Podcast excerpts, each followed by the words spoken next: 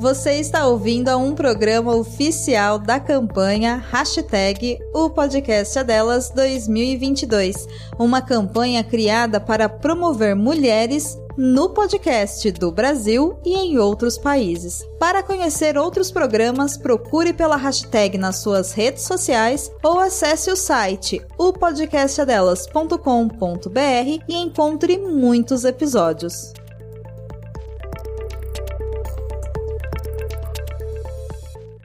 É, meu nome é Maria Helena, eu sou incomodo os fracos, os fortes andam comigo. Meu nome é Tamires, galera, você já me conhece aqui de uns episódios, hoje eu vou mudar um pouquinho a minha frase, porque ela vai ser bem objetiva. Frágil é vidro, mulher é potência. Uau!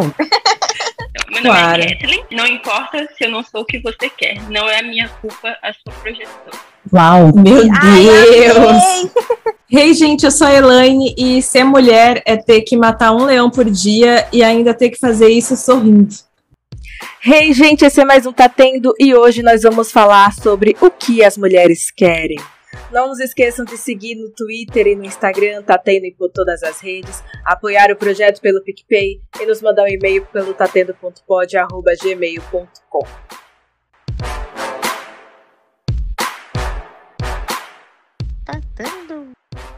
Sabemos que Freud, o criador da psicanálise, se perguntou em determinado momento de sua obra: afinal, o que as mulheres querem? Esse é o mito da feminilidade, como um lugar de mistério, desconhecido e oculto. Muitas coisas foram ditas sobre as mulheres, muitas coisas que não estão certas. Portanto, antes de dizer qualquer coisa, deixemos elas falarem por elas e simplesmente escutemos o que elas têm a dizer. Esse é um trecho escrito por Igor Tel, escritor e psicanalista, no livro Mulheres que Inspiram. E vamos de responder, Igor, o que queremos. Eu acho engraçada essa história de mito da feminilidade, pois se não tivéssemos sido sexualmente e intelectualmente castradas lá atrás, não seria um mito. Somos seres humanos como os homens, com desejos e ambições como os homens. Então, o grande mito da feminilidade é dizer que queremos os mesmos que vocês direitos iguais e deveres iguais. Isso significa dizer que, ao passo que vamos conquistando o mundo, queremos que vocês conquistem a casa. Não é justo ficarmos sempre atrás de vocês no mercado de trabalho simplesmente porque já chegamos na empresa cansadas, enquanto os bonitões comem e dormem em casa, sem saber se tem uma louça para se lavar, uma roupa para pôr na máquina, uma criança cagada precisando de banho. É muito fácil ser um bom profissional assim, né? O sucesso de vocês é sempre apoiado numa mulher que assume as funções em casa e ainda tem que ouvir que são inferiores. Toma vergonha na cara, homem, e vai lavar suas cuecas. Eu fiquei até de garganta seca de tanto que eu falei. E vocês, mulheres, o que vocês querem? Eu quero liberdade, eu quero direitos iguais, como você falou, eu quero tanta coisa que nem cabe no que falar. Mas eu acho que mais é, eu quero mesmo é que a gente pare de ser subestimada, sabe? Que a gente pare de ser taxada. Já, já chega, já deu. Ouvidas, né, também, porque isso é difícil, às vezes. Principalmente mulheres mais, né? Porque, teoricamente, a gente começou com uma onda de mimimi. Ainda tem isso. Nossa. Exatamente. É muito fácil invalidar o que, que a gente sente agora, né? É mimimi, é mimizenta. Ah, mas eu não me sinto assim, ou a minha amiga não pensa assim tudo bem, mas a sua amiga não é nem 1% da população feminina, então o que ela pensa, o que ela sente, não pode representar todos os outros 99%. Exatamente. Eu vou dizer uma frase que determina em muitas coisas. Eu acho que determina numa, numa só palavra que eu costumo falar sempre porque eu trabalho só com homem. Eu sou a única mulher do setor. E eu falo sempre, eu só incomodo os fracos, o forte anda comigo. Então, isso aí já mata todos. Ah! Na última sexta-feira, que é hoje, né, o dia da gravação, saiu uma, uma newsletter da Associação do Sem Carisma, que eu sigo, que é da Camila Frender. Eu aconselho todo mundo a seguir, com um post muito interessante, que é como não acabar com o carisma de uma mulher. E eu trouxe os seis pontos desse post para a gente comentar, porque, gente, não tem o que não tem o que tirar ou pôr. Esse post é simplesmente perfeito. E o, prime o primeiro ponto não trate uma mulher solteira como uma pessoa infeliz. Porque tem aquilo, né? Nossa, eu senti isso na última reunião familiar que eu fui. que tinha uma. eu vou comentar isso de novo. Foda-se. Eu já falei disso no Twitter, já falei disso com os amigos. Foda-se, vou falar de novo. Cheguei nessa reunião e tinha uma, uma parente minha que ela é meio, tá meio excluída da família ultimamente, então eu nem sabia que ela ia estar tá lá. E aí eu fui, fui lá falar com ela, não tenho nada contra ela. E aí ela perguntou: Você casou? Aí eu falei: Não. Mas ó, eu tô trabalhando assim, tô trabalhando assado, tô morando sozinha, tô morando no bairro X, não sei o que, não sei o que lá. Ela, legal. Mas poxa, vocês estavam tão bem. Eu vi você esses dias com ele. E eu, não lembro de que dia foi esse que ela viu, eu nem sei de quem ela estava falando, sinceramente, que ela descreveu uma pessoa que eu não conheço. Não entendi nada. Mas, tipo assim, cara, eu conquistei um monte de coisa. E se eu for olhar pela régua da minha geração, eu conquistei coisa pra caralho. Por que, que isso não fica na frente do eu não casei ainda? Como, como, como que pode isso? Isso não pode mais ser aceitável, sabe? Quando você vê um cara de 26 anos solteiro, você não pergunta para ele quando ele vai casar, quando ele vai ter filho. Você nem pergunta para ele por que, que ele está ignorando a mina que está com ele há, sei lá, três, quatro anos. Você não pergunta isso para ele. E porque a gente tem que, tem que responder esse tipo de pergunta. A gente tem que se justificar do porquê a gente está solteira. Outra, você nem sabe o que aconteceu na vida dessa pessoa, cara. Você não sabe se ela passou por um término há pouco tempo há muito tempo. Às vezes é um assunto para ela tá sensível. Às vezes ela não está namorando, mas está enrolada com alguém e tam, está numa situação complicada, está num assunto sensível. Para quê? Para que botar a pessoa nessa saia justa que às vezes ela não sabe nem como responder? Foi, sabe? Ah, então, é, era para ter me chamado, que eu ia responder para ela. Ah, mãe, pelo amor de Deus. Eu ia falar para ela, se para você casamento é felicidade, por que você abandonou sua família? Mãe, pelo amor de Deus. E ponto. É, é isso aí. A Nossa, gente... aonde? Por que você não me chamou? Pra, hoje, hoje é minha mãe para me defender. Não, aí eu chegava e você entrava no assunto. E aí eu parava ela. Na hora. O pior é quererem usar esse argumento para invalidar todo o resto que a gente conquistou, né? Tipo, todo é. o resto da sua vida não valeu de nada se você não casou, se você não, não tá com alguém. Não tem sentido. Eu acho muito triste, primeiro que assim, quando você foi até lá amparar a mulher, você já entendeu por que, que ela estava abandonada, né? Mala. Mala. Tem um motivo, da, às vezes tem um motivo da pessoa estar tá ali, meio, né, excluidinha. Mas eu acho que, assim, esse negócio de estar solteira, para a mulher, ele, ela é visto de duas formas. Ou você é encalhada, ou você é piranha. É. E às vezes você é uma piranha tão feliz. Não, às vezes você é uma piranha encalhada também, né? Às vezes você encalha sendo piranha, sei lá. Mas assim, tá tudo bem também. Mas eu acho que antes perguntar, tipo assim, você pode até tentar entrar nesse assunto de outra forma.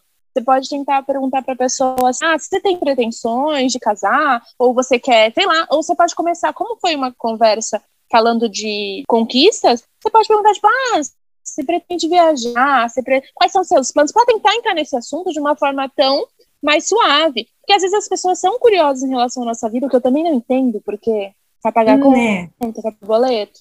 Não vai. Mas, você, pode, né? você pode perguntar quais são as novidades. Se a pessoa tá num relacionamento feliz, ela já vai tacar o relacionamento ali. Sei lá, fiquei noiva. Sim. Ela vai falar é, se for um ponto alto exatamente. assim da vida dela. Exatamente. Se a pessoa não comentar de relacionamento, ou porque o relacionamento tá uma bosta, ou porque ele não existe. E aí você já tirou tua dúvida. O absurdo é esse pensamento vem de outra mulher, né? Pra você ver como já tá tão esse negócio tão uhum. enraizado que outra mulher tem a coragem de te perguntar isso e te questionar sobre essas coisas. Então... É. E isso para ela realmente é tão importante porque depois, né, rodando assunto, assunto vai, assunto vem, eu perguntei dos filhos dela. Os meninos eu nem perguntei tanto, que os meninos são muito novos, criança não faz nada, então foda-se. Perguntei das meninas que são mais velhas. Ela automaticamente já, já falou: ah, fulana tá casada, tá morando aqui, Ciclona tá apaixonada, vai voltar pro Nordeste porque se apaixonou por um moleque lá. Tipo, é só isso que ela tem para falar das filhas dela. É. Aí eu perguntei, mas com o que, que elas estão trabalhando? Aí ela entrou no assunto trabalho. Mas não, a primeira coisa é, não, tá casada, tá com filho, tá feliz, sei o quê. Isso realmente para ela é o ponto alto da vida de uma mulher. É, é muito triste. Nós três temos idades muito parecidas, então Sim. a gente já entende que isso é um pouquinho absurdo. Mas eu queria saber da sua mãe essa questão. Eu acho que assim, para a senhora, às vezes isso claro que já deu pra ver que você já entende de outra forma, né? Eu acho que já deveria ser bem pior, né? Porque vocês tinham que fazer isso muito mais cedo do que a gente. Então, eu imagino que a gente está sendo frustrada aos 20, quase 30, eu quase 30 anos, que eu sou quase uma jovem senhora. Mas eu imagino para vocês, porque a minha mãe, por exemplo, a minha mãe teve filho, a primeira filha da minha mãe foi com 15 anos. Então, assim, com 19 anos já tinha três. Então, para mim, isso é um absurdo. Mas naquela época, realmente, porque a menina menstruou, eu menstruei com 11 anos. Então, você pensa uma criança menstruar e já ser vista como mulher, já podendo ser mãe, já podendo fazer tudo. E eu sei que naquela época era assim, né? Era muito novo. Então imagina você ficar com essa carga de vida sendo uma uma pré-adolescente. Então, eu acho que eu já nasci com a cabeça de hoje. Ai, que bom. a minha família inteira, minhas irmãs, elas se casaram muito jovem, aos 16 anos a maioria já era mãe. Eu me casei com 22 anos. Já casou tarde. É, já, para elas eu era tipo a tia, né? Uhum. A tia. Era a tia. E assim, eu cheguei a ser noiva aos 16, mas quando eu vi que a coisa era séria, eu falei, não quero casar, eu não vou casar agora. Porque eu só quero casar quando eu tiver certeza, porque eu quero casar com uma pessoa que eu tenha certeza que eu quero levar adiante o casamento. Porque nessa época minhas irmãs falavam que não podia separar. E eu falava, eu vou casar, se não der certo eu também separo, porque eu não nasci para ficar enrolando, levando um casamento adiante só porque eu tenho que mostrar para os outros que eu sou casada. Entendeu? E aí, assim, quando todo mundo queria que eu casasse, o noivo construiu uma casa, e que era o sonho de qualquer sogra, de qualquer mãe, das minhas amigas, era o sonho delas. Eu falei, é o sonho de vocês, não é o meu, acabei o noivado. E aí só pensei em casar depois dos 20 anos, e aí casei com 22, Tive a Elaine com 25 anos, quase 26, então eu já nasci com a cabeça de hoje. Eu não nasci com a cabeça da minha idade, das minhas irmãs que com 16, 14, 15 anos foram mãe. Ai, que loucura! É. Com a minha idade você já era mãe de uma recém-nascida. É. Gente. E a minha irmã com 14 anos foi mãe de uma recém-nascida. Olha aí. Aos 14. Eu fui a mãe mais velha da família. Você é a mãe mais velha da família? E tem menos filhos, se fala, né? Sim, porque. Agora assim, não, porque Tia Cleide também parou. Aí vocês ficaram igual, mas também porque vocês vieram pra cá. Se vocês estivessem uhum, lá, Não, mas minha meta sempre foi dos filhos. E lá eles, a meta da minha família era. Enquanto, tipo, tá, enquanto tá menstruando, tá parindo. Fazer um, um, um time de futebol. Time 11, de 7, entendeu? Quando você é. era mais nova, uma mulher como eu, que hum. já tem 26 anos, está solteira, está morando sozinha. Que impressão as pessoas iam ter dela? Eu acho que na cabeça delas era é, um absurdo. Não, relaxa, não vai doer. É, não, você não vai doer. Mas era um absurdo uma pessoa na sua idade ainda estar solteira. Mas para mim é um orgulho a pessoa na sua idade ter toda essa estrutura que você tem, ter o emprego que você tem hoje, ter se formado, ter sua casa, morar sozinha e é, não sei se você sabe, mas sempre eu falei isso. Eu quero o melhor para você. Se o melhor para você é isso, é isso que você vai. Lembra quando eu comprei a moto que dei para você? O que, que seu pai falou? O que, que eu falei? eu quero que ela tenha aquilo que eu sempre admirei numa mulher e não pude ter: liberdade, ter é, seu carro próprio, sair quando você quiser, sem precisar de esperar a condução dos outros. Essa a Elaine já há um tempo, mas eu nunca tinha visto a moto dela. E a gente saiu pra ir num parque e foi muito engraçado, porque daí ela, ela chegou depois e estava no parque e tal, mas a gente foi embora junto. E a, ela acabou que estacionou do lado da moto e que eu tava de passageira. Caramba. E, gente, eu olhei e falei: essa é a sua moto? Porque eu, eu jurava por Deus que era uma bizinha, uma motinho básica. Você me respeita, garota. Você me respeita. A menina meteu uma moção alta assim, eu falei, é sobre isso, é sobre isso. fiquei surpresa, mas eu fiquei surpresa por quê? Porque eu tenho machismo enraizado em mim. Eu fiquei é, surpresa. Verdade. Não tem como não ter. Não tem como não ter, porque foi implantado na gente isso, né? é. né? A gente tá tirando esse lodo todo, tentando. Na marra, né? No soco. Na marra. E aí eu fiquei surpresa por ver. Eu fiquei mais do que surpresa, eu fiquei feliz, porque assim, mais uma coisa quebrada, mais um estigma quebrado. E isso, gente, toda vez que eu vejo isso, meus olhinhos brilham, eu falo, meu Deus, funciona, tá funcionando. É engatinhando, é engatinhando, mas toda vez que mas eu tá vejo. É indo. É, nossa, parece que, sei lá, ganhei um prêmio. Toda vez que eu vejo, é tipo, caralho, é isso. É isso, gente. Vamos continuar aqui, tá dando certo. Às vezes demora, a gente não vê diariamente, uhum. mas tá funcionando. Nos pequenos, nos passinhos de formiga. Quando a gente vê essas coisas, dá um orgulho como ser pra gente, né? Exato. Sim. situação que a gente não imagina, eu fico super feliz. Nossa, poderia ser eu, nossa, dá uma alegria imensa. É uma vitória para todas nós, né? Um dia que eu tive esse sentimento, lá na, na empresa, eu trabalho numa fábrica industrial, né? E o rapaz que era supervisor da equipe de civil, ele arranjou uma outra oportunidade e foi embora. E aí iam pegar alguém da equipe para substituir. E ficou nessa, tipo, quem vai ser? Cada um dava um nome para saber quem ia, não sei o quê. Ficou uns três dias sem chefe ali da equipe. Do nada, deram o cargo para uma mulher. Uma mulher chefe de, chefe de equipe de 10 pedreiros, 10 pintores e sei lá quantos isoladores. Ainda tem os montadores de andaime, só tem homem na equipe dela. Aí tá lá, as equipes, né? São cinco equipes, aí quatro, quatro homens como chefe dos caldeireiros e a maior equipe, que é a equipe que junta tudo, isolamento civil e complementar inteira, que é uma equipe maior, é de uma mulher. Aí é tão legal ver ela na área, ela toda pequenininha assim, capacete, bota óculos, cheia de coisa correndo para um lado e para o outro, chamando no rádio. É muito bom, gente, é muito bom ver isso. Então, eu acho que a Elaine escolheu eu para ser a mãe dela, porque, porque é a gente que escolhe, viu? É a gente que escolhe alguém para ser a mãe. Eu acho que eu já nasci com sangue feminista, mesmo na época que eu sou dos anos 70, né? E é uma época que o pessoal era muito, mas muito machista. Nessa época, quando eu comecei a ficar com 12 anos, as meninas de lá com 12 anos já estavam se preparando para casar. Olha que loucura isso. É, e eu não me preparava nem para namorar, porque eu dizia que eu não ia namorar aquelas pessoas. Eu, eu, falava, eu não falava a palavra machista. Mas eu não fala, eu falava assim, eu não vou namorar esse bocado de fila da puta, porque eu falava nesse jeito mesmo. Falava, eu não vou namorar esse bocado de fila da puta que quer que a mulher fique em casa, lavando, passando e cozinhando. E eu não sou uma pessoa que nasci para receber um homem sujo, fedido, que eu tenha que ficar lavando a roupa suja dele e passando e cozinhando. Gente, e eu não faço nada para homem. Ó, eu sou casada, já vou já vai fazer 31 anos, é 32, uma coisa assim, né? 30. É 30, não é sei de lá. 92? É. É 30. Isso. É mais ou menos isso, eu já perdi a conta. Mas, assim, o, é, o, o, meu marido vem de uma família muito machista, eles até ficam tudo de queixo caído quando a gente viaja, que a gente vai na casa da família, porque, gente, eu não faço nada para homem. Eu não tenho que fazer nada para homem. Ele que vai lá, ele que quer usar um banheiro limpo, pode lavar. Quer tomar um café gostoso, vai fazer. E faz para mim também, porque eu quero. Obrigada, eu mereço. Meu pai faz tudo, gente. Puto. Tudo. E aprendeu tudo. tudo. Não é porque ele gosta, ele faz puto. Pensa num homem. Quando a gente casou, ele vinha da, ele vem de uma família que as mulheres não trabalhavam. E então, quando a gente casou, eu já trabalhava bem antes, né, de que eu comecei a trabalhar aos 16, para não ter que me casar, para o homem não me sustentar.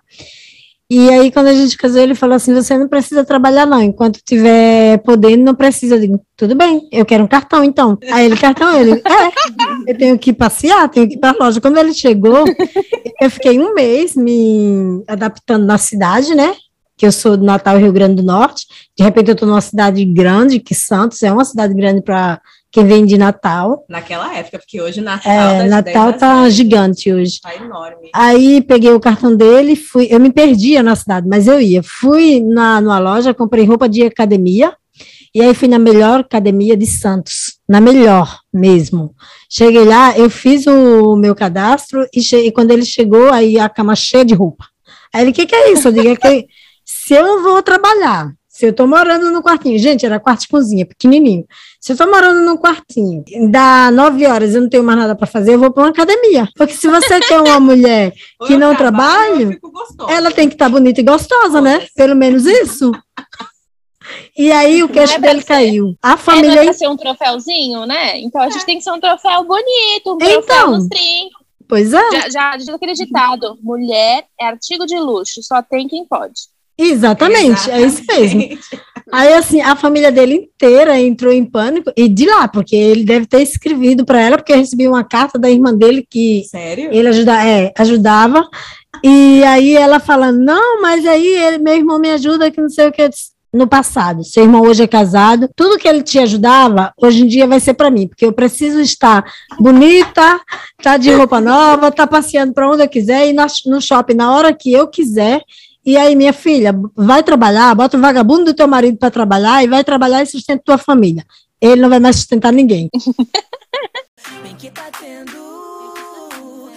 E os problemas, eles se intercalam de uma maneira muito natural. Porque se você for ver, o próximo ponto que eu tenho aqui na pauta, a gente já falou, não sobrecarrega uma mulher. A gente já falou disso em todos os tópicos. Porque é isso.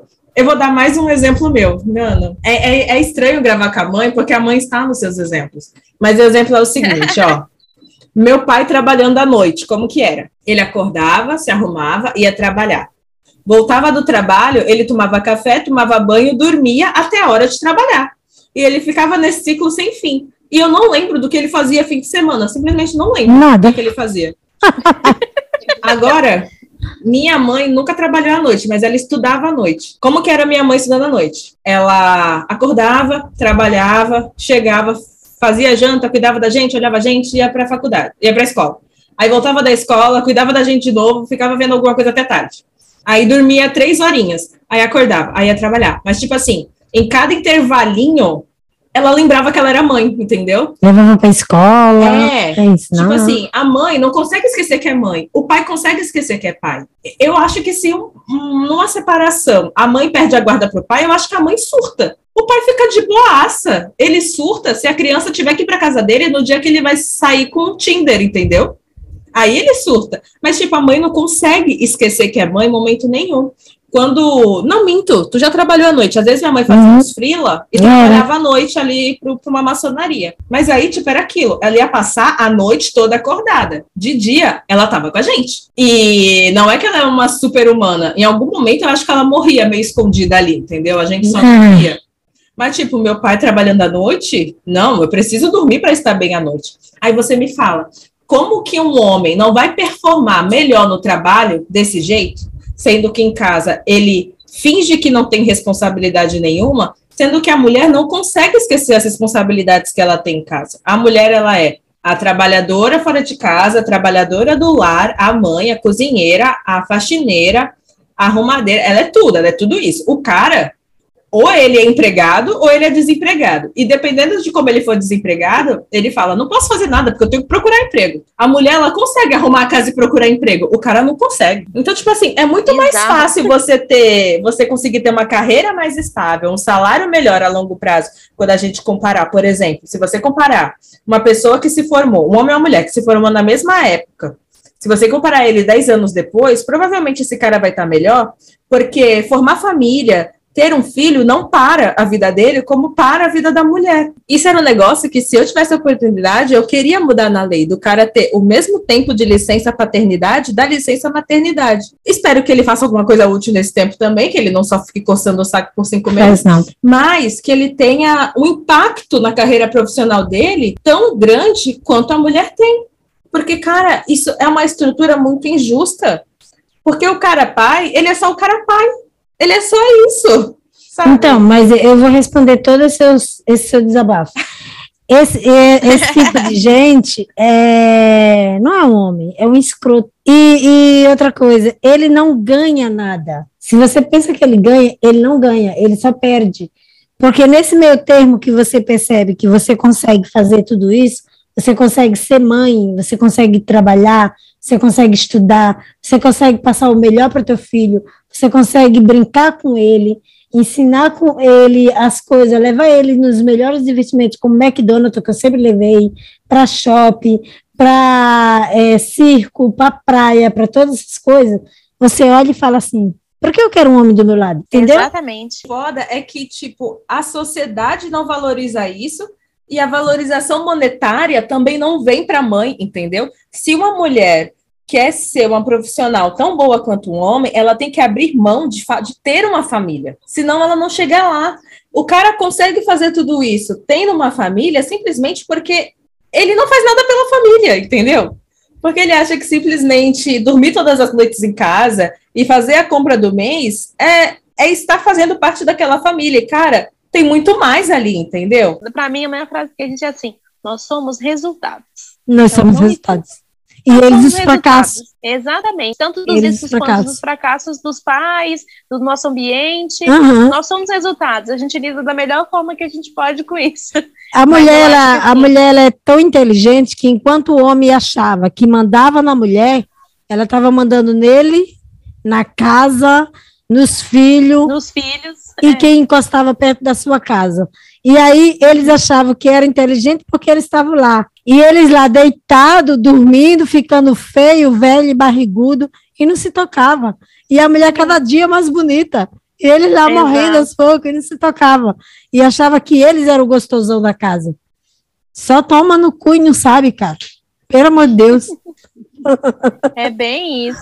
Eu acho é. que essa parte que você falou da gestão da casa e tudo mais, eu penso, por isso que eu falo que eu acho difícil existir homens para mim. Nesse sentido. No Brasil Porque não homens para mim. Eu não. Não Brasil. Ah, no mundo. Acho que no mundo. Nessa era, não. Eu tenho que esperar muito ainda pra galera vir, vir mais consciente. Mas assim, é engraçado. Não é engraçado, né? Mas eu acho que é trágico, mas diz muito sobre a gente como sociedade, né?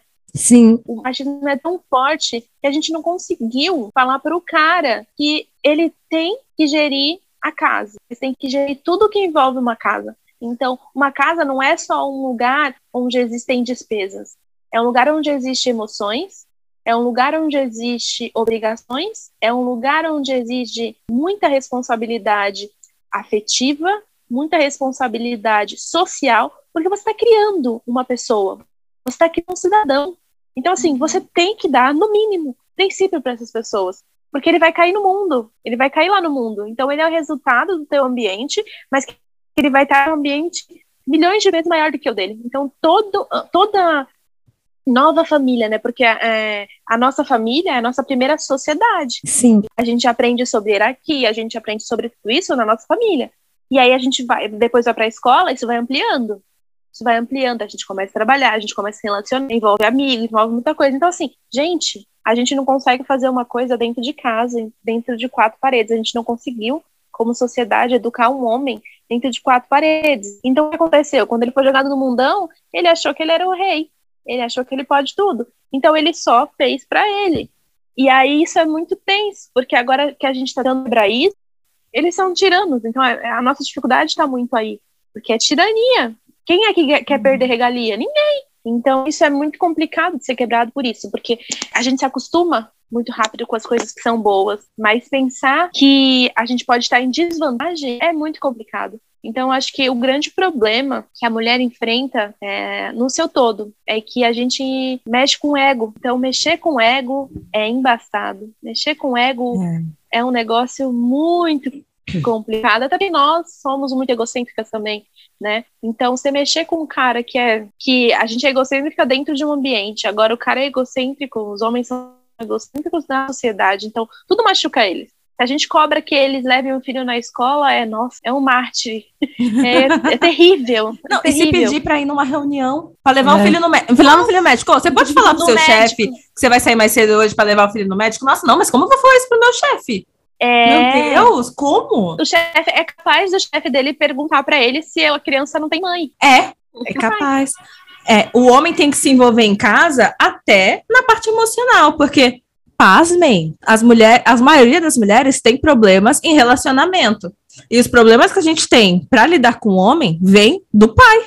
Você sabia é. que você não se envolver com a parte emocional da sua filha faz ela ter problemas com o homem pro resto da vida? Vocês sabiam? É um negócio que eu nunca parei muito para pensar, mas eu tenho essa carência da parte do meu pai, dessa parte. Ele não me ensinou a lidar com homens. A única coisa que ele me falou sobre é. homens é: se você engravidar, a culpa é sua e você vai criar sozinha porque ele não vai assumir. Isso para uma pessoa. Ele me falou isso. não, essa história é muito boa. Eu tive gastrite com 15, 16 anos. Aí uma vez ele chegou em casa e eu tava vomitando a casa inteira. Porque eu tinha comido chocolate, qualquer chocolate que pingasse no meu estômago, eu vomitava a casa inteira. E ele achou que eu tava grávida. Então ele sentou comigo para conversar. Se você estiver grávida, você vai criar sozinha, porque teu namorado não vai assumir. Cara, eu, eu era virgem, mas eu pensei em tudo que eu fiz. Eu, caralho, será que isso engravida? Será que isso engravida? Sabe? Você perde a lógica ali na hora. Entendeu? Mas, tipo, a parte emocional que meu pai me deu é me explicar que se eu não for responsável de cuidar da minha fertilidade, eu vou ser mãe solteira, em vez de ele me ensinar a escolher bons homens para mim. Então, até essa parte emocional é colocado muito em cima da mulher. E já e se for para falar assim, ah, a mulher lida com a parte emocional do, da filha, que eu lido com a parte do filho, eles também não lidam, porque a única coisa que eles ensinam sobre mulher pro filho é querer levar o moleque no puteiro pra perder a virgindade. E não, vocês têm que se envolver nessa parte emocional sim, porque os nossos traumas com o homem começam com vocês não é a mãe que dá esse tipo de trauma, é o pai. E outra, é, a relação do pai com a filha, ele, ele tá, ela tá ligada na autoestima. Então, na segurança. Então, quando você negligencia esse relacionamento com a filha, gente, são danos complicados, porque são coisas que enraizam nessa, nessa menina que, pelo amor de Deus, para ela tirar depois, e outra, se ela der a sorte de conseguir tratar isso, se ela der a sorte de falarem sobre isso com ela, dela, dela ser um pouco mais para frente, ela ainda vai trabalhar isso, o que vai ainda gerar muita coisa nela, porque a gente uhum. trabalha porque a gente tem na gente. É o nosso interior, a gente sabe no que está incomodando a gente, a gente está ali reverberando e precisa saber o porquê disso. Então a gente trabalhar só na terapia. E é muito doido porque você pensa só, o cara, ele não fala com a filha, o fato dele não falar com a filha, ele não consegue ser um exemplo para a filha. Então também entra duas coisas aí: a falta dele falar, que é absurda, mas também o fato de como ele não se incomoda de não ser um exemplo para a filha. Eu, eu, eu, ficaria horrorizada se eu tivesse um filho e, no mínimo, ele viesse para mim, ah, queria ser que nem, sei lá, o Martin Luther King. Não, meu bem, você tem que ser que nem a mamãe. A mamãe tem que ser o exemplo maior, entendeu? eu, eu acho que é isso. Eu acho que a gente tem que ser o exemplo dos nossos filhos. E ele pode falar assim, quem ele não quer ser. Não quero ser o Bolsonaro. Aí eu uhum. vou falar, isso aí, aprendeu. Mas quem, quem, quem você quer ser tem que ser o seu primeiro exemplo, tem que você criar esse vínculo, viu, a diferença que você faz de autoestima da pessoa, a gente não dá um passo sem autoestima, porque quando a gente coloca na nossa cabeça que a gente é capaz, a gente não aceita nada menos, e meu, não aceitar nada menos do que a gente merece é o maior livramento da vida. Sim, cara, conversem com as filhas de vocês. Não façam a filha de vocês ter que correr atrás de vocês para ter atenção, porque isso vai fazer ela sempre estar tá correndo atrás dos homens para ter atenção.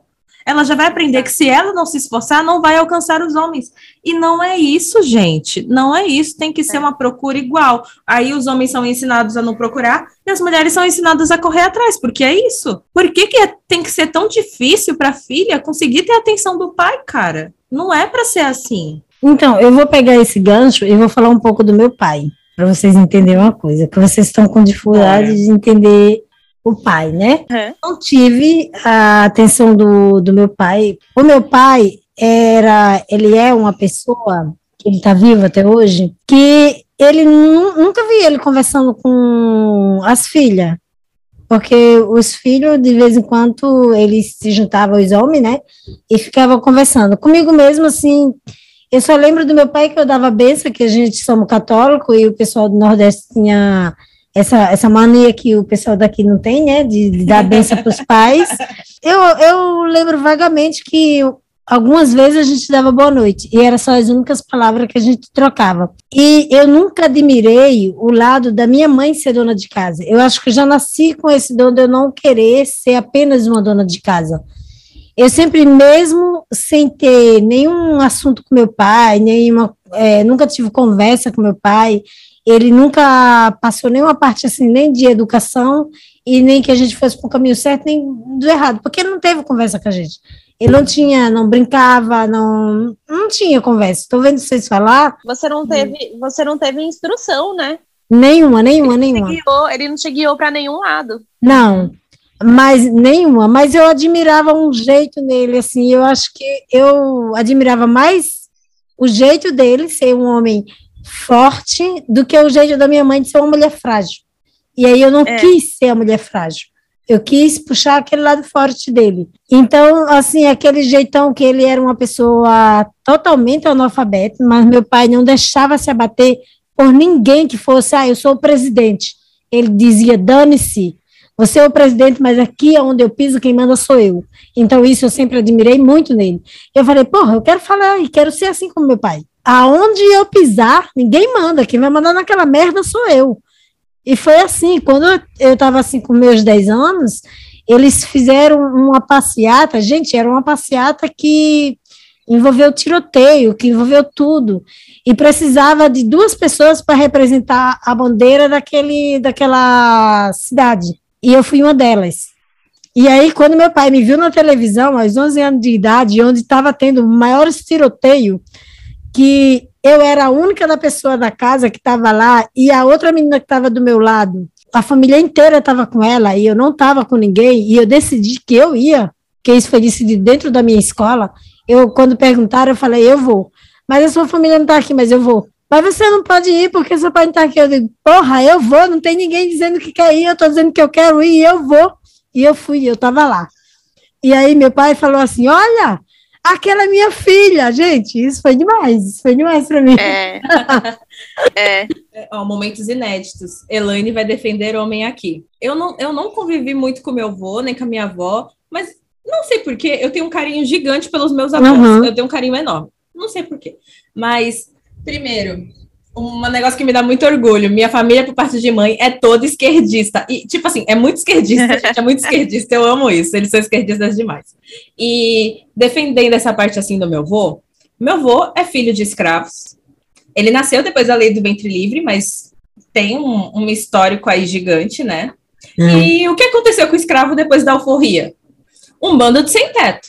Então, a minha mãe veio de uma origem humilde, a ponto que meu avô, ele tinha que trabalhar dia e noite, ele tinha que trabalhar 24 horas. Sim. Então, ele não tinha como estar em casa, não tinha como ter essas coisas. E meu avô é um cara muito calado mesmo. Mas, muito. hoje, ele passa o dia em casa, porque hoje ele é aposentado. E eu vejo meu avô a cada 5, 10 anos. Porque não é toda hora que a gente consegue ir para o Nordeste, né? O Nordeste, gente, é o destino turístico mais caro que tem mais fácil você sair do país do que você ir para o Nordeste. Sim. Mas a, as poucas vezes que eu fui, as, as últimas duas vezes que eu fui, que eu já era adulta, de 15 dias que eu fiquei lá, 15, 7 dias, eu só paro para conversar com meu avô uma vez, que é só uma vez que ele está ali disponível e falante para falar comigo. E aí ele pergunta, basicamente ele pergunta: olha só, eu estou falando de um homem de seus 90 anos, filhos de ex-escravos, que viveu a vida toda, ele não viveu em Natal, ele viveu a vida toda no Nordeste, no Nordeste. Meu avô é dono de gado, é isso que meu avô é. Ele pergunta, como você tá? E quais são as novidades? Ele nunca me perguntou se eu namoro, se eu casei, nunca me perguntou isso. Ele pergunta quais são as novidades. E eu sempre tenho novidades profissionais para falar para ele. Eu falei uma vez que eu estava na faculdade, agora eu falei para ele, já terminei a faculdade, estou trabalhando em XYZ. E ele, e ele sempre falou, tipo, um apoio que eu não tive do meu pai, eu tive do meu avô. Quando eu, falo, quando, é, eu entrei na engenharia, meu pai não gostou. Falou que eu estava me metendo numa profissão de homem, que não sei o quê, que eu não ia arranjar emprego, que eu não ia aguentar trabalhar rodeada de homem, não sei o que, não sei lá. A mãe sobrava fosse errada. É. Isso eu falei, tipo, quando eu me matriculei na faculdade. Quando eu fui falar com meu avô, eu já estava estudando. Eu falei, ah, vou estar fazendo engenharia e eu fiz é, curso de mecânica antes. E ele falou: que legal, você vai saber se virar. Quando eu falei para ele, nessa última vez que eu fui, que eu fui ano passado, que eu já estava trabalhando, já tinha form já estava formado, e falei para ele: vou, até agora deu tudo certo. Aí ele falou: que legal, tô orgulhoso. Meu avô é poucas palavras, então uma conversa toda para ele uhum. foi, foi essa frase aí, entendeu? Quais são as novidades? E tô feliz por você. Isso significa muito para mim. E, se, e aí você, você pensa, tipo, machismo é estrutural? É estrutural. Mas um cara de 90 anos consegue dar um valor que meu pai, com menos de 60, ainda tá dando agora. Mas meu pai tá dando um valor agora porque ele tá vendo resultados em dinheiro. Se eu não tivesse conseguido resultados em dinheiro, se eu ainda estivesse correndo muito atrás para conseguir me colocar no mercado com o que eu escolhi, meu pai não ia estar tá me dando apoio ainda e ainda ia estar tá pesando na minha falando. Não fez contabilidade, Tá. Mas então, é exatamente o que eu falei agora. O meu pai era uma pessoa, é, é uma é, pessoa tá calada e quieta, mas mas quando abre a, só abre a boca quando tem certeza. Mas uma pessoa guerreira, de valores muito altos. Como é, no meio de uma multidão de tiroteio, a filha dele estava lá e ele não foi chorar. Ele não foi aquela pessoa que foi dizer assim: ela chegar, eu vou bater nela, eu vou fazer isso, vou fazer aquilo. Não, ele ficou lá Porra, é minha filha que tá na televisão, é minha filha. E eu só tinha 11 anos, entendeu? E mesmo assim ele vibrou com aquilo. Então, assim, ele passou valores pra gente que você pode, se você pode pisar ali, você vai pisar. E, assim, foi esse lado que eu admirei muito. entendeu? Então, assim, não é o pai que conversa, o pai que fica no mimimi, que fortalece a filha, não. A fortaleza do, do pai é aquela estrutura que ele tem, que a gente admira, é aquilo que fortalece a filha. E o jeito que ele trata a nossa mãe. E o também. jeito que ele trata. Porque, assim, mesmo que a minha mãe fosse uma pessoa que não trabalhasse, mas ele nunca foi aquela pessoa de dizer assim: você não precisa trabalhar. Ele sempre foi na dele. Ele sempre foi muito na dele. Você vai trabalhar na hora que você precisar. Não é você não precisa trabalhar, você nunca vai trabalhar. Meu pai sempre foi assim, então isso sempre deu estrutura pra gente. Uhum. Pra gente dizer assim, aonde eu quiser pisar, eu vou pisar. É o que eu falei. Quando teve uma dinâmica no trabalho que perguntou assim, quem você representa? É, eu falei, eu me acho representada pela força do meu pai. Hoje eu sou aquilo que meu pai ensinou. E é engraçado que eu nunca falei que eu era o que a minha mãe me ensinou. Porque a minha mãe era muito delicada, minha mãe nasceu para ser mulher. Eu acho que eu não nasci só para ser mulher, eu nasci para ser uma pessoa, não foi uma mulher, uma pessoa. Não é um gênero, né? Só para complementar, assim, nesse quesito eu também dei muita sorte. E meu pai também, assim, quando eu era mais nova, a gente, ele sempre foi muito quieto, meu pai e eu também. Então a gente nunca foi de conversar muito, essas coisas. Mas depois, quando já comecei mais faculdade, essas coisas, a gente mais próximo e tudo mais. E foi uma pessoa que também me ajudou muito, super, me, sempre me apoiou, sempre me deu liberdade para escolher o que eu quis. E claro, ele também é uma pessoa mais antiga, assim, né? Meus pais, os dois, tinham, tem umas questões, só que eles, sabe, assim, souberam lidar muito bem, sabe?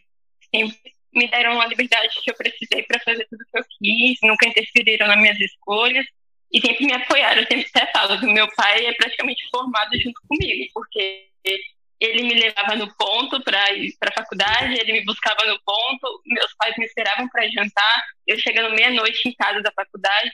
Então, assim, ele me deu muito apoio e também é um espelho. Então, essa sorte eu tive de ter um espelho, um exemplo diferente do que a gente está acostumado a ver por aí, né? E agora a meta é assim, a gente quer encontrar pessoas assim próximas da gente, não o contrário, que só é. atrapalha ou não acredita no nosso potencial, ou algo desse tipo. Infelizmente, eu não sei o que que eu faço hoje que o meu pai gosta.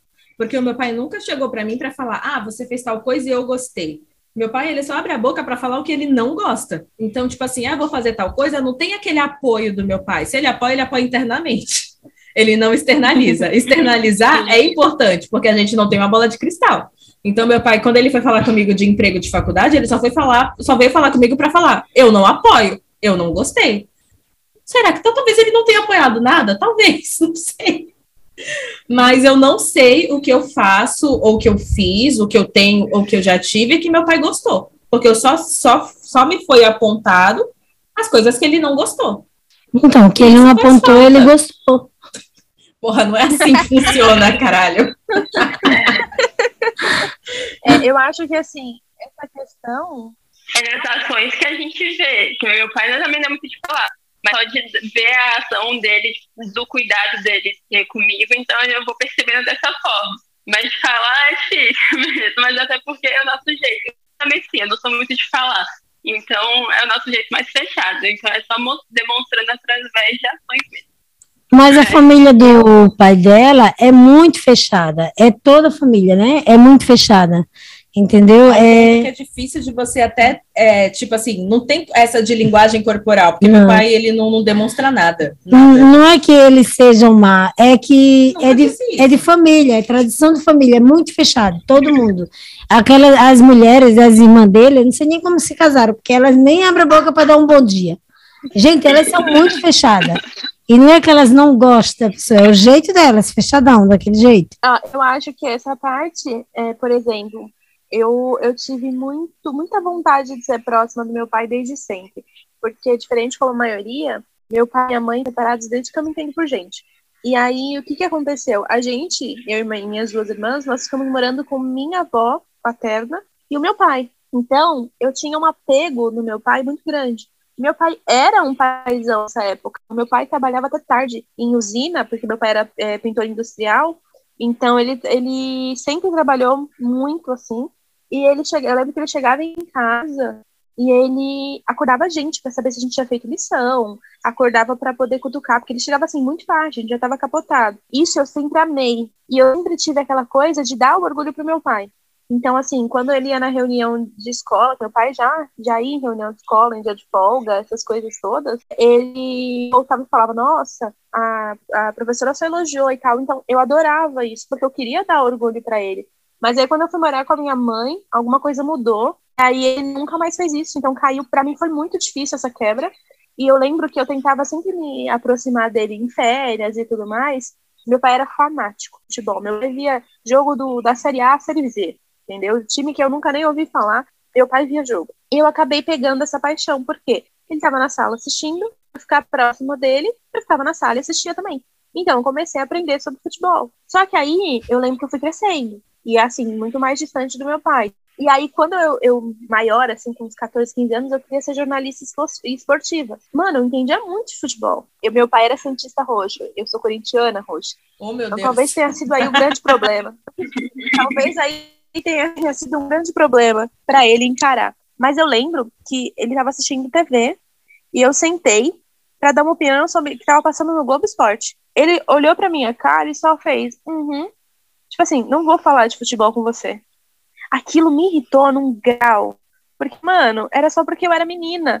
Porque se eu fosse menino, eu já, ele já estaria me levando em escolinha de futebol sabe? Sim. Então isso também me, me gerou um, um baque absurdo, porque, poxa, fui censurada pelo meu pai. E era uma coisa que eu, gente, eu gosto de futebol. Eu, se vocês me verem vendo um jogo, pode ser um jogo do que for. Eu gosto de futebol. Não só pelas coxas dos boys, porque eu também isso me fez ser doida por coxa. gente, eu não posso ver uma coxa de jogador de futebol. Tem problemas Sim. sérios com isso.